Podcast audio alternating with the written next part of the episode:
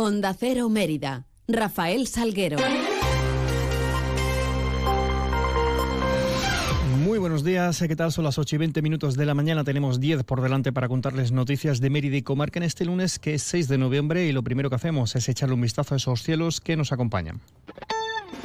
GLS, su agencia de transportes, les ofrece la previsión meteorológica del día. Y vamos a conocerla con la ayuda de la Agencia Estatal de Meteorología. Javier Andrés, buenos días. Buenos días. Durante esta mañana en Extremadura tendremos algunos intervalos nubosos en el norte y nordeste, sin descartar algunas precipitaciones débiles en zonas de montaña. En el resto, cielo poco nuboso. Hay probabilidad de brumas y algunos bancos de niebla durante esta mañana. Las temperaturas bajan en descenso ligero. Se espera hoy una máxima de 17 grados en Badajoz y Mérida, 14 en Cáceres. El viento será de componente oeste o noroeste de intensidad floja en general. Es una información de la Agencia Estatal de Meteorología.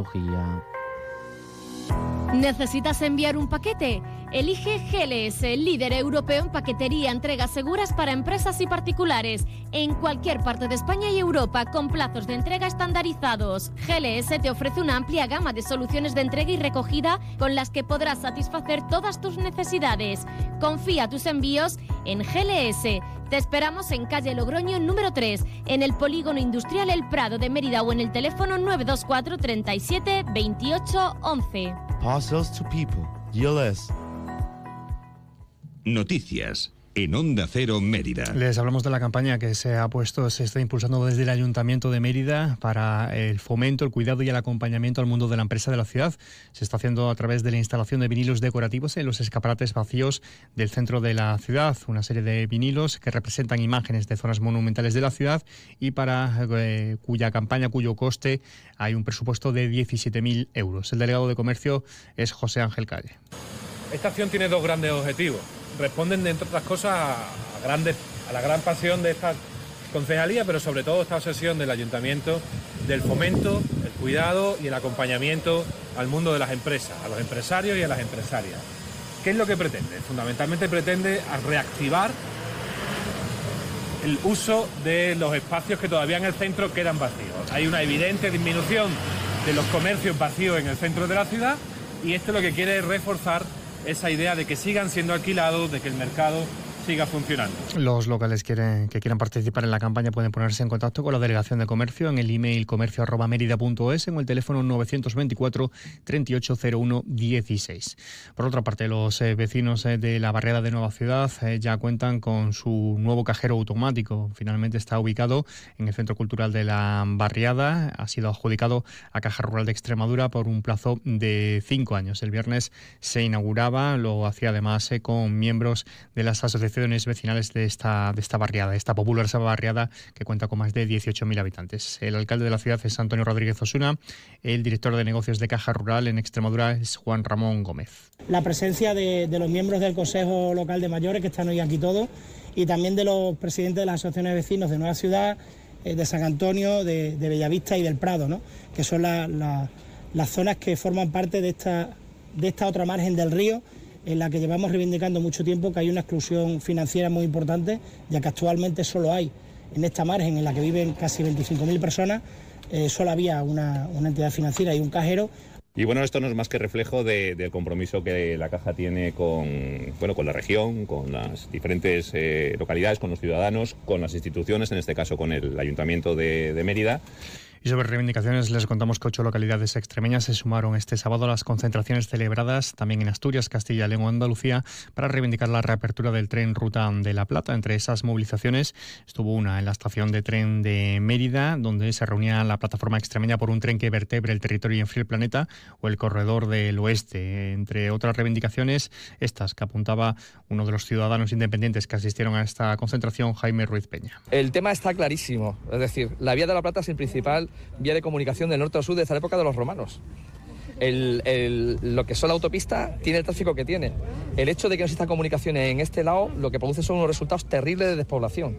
Es un derecho y una justicia que nos corresponde. Y en clave de sucesos, una joven de 23 años queda herida en una nalga tras colisionar la noche del pasado viernes un patín eléctrico con un automóvil en la avenida de la Hispanidad en Mérida. La joven fue trasladada en estado menos grave al hospital de Mérida y esta misma madrugada un hombre de 36 años resultaba herido de gravedad tras un accidente durante la, en la X104 en la travesía de salida de Villanueva de la Serena a la altura del cementerio de esta localidad pacense. El hombre con politraumatismos fue derivado, ha sido derivado hasta el hospital de Don Benito Villanueva.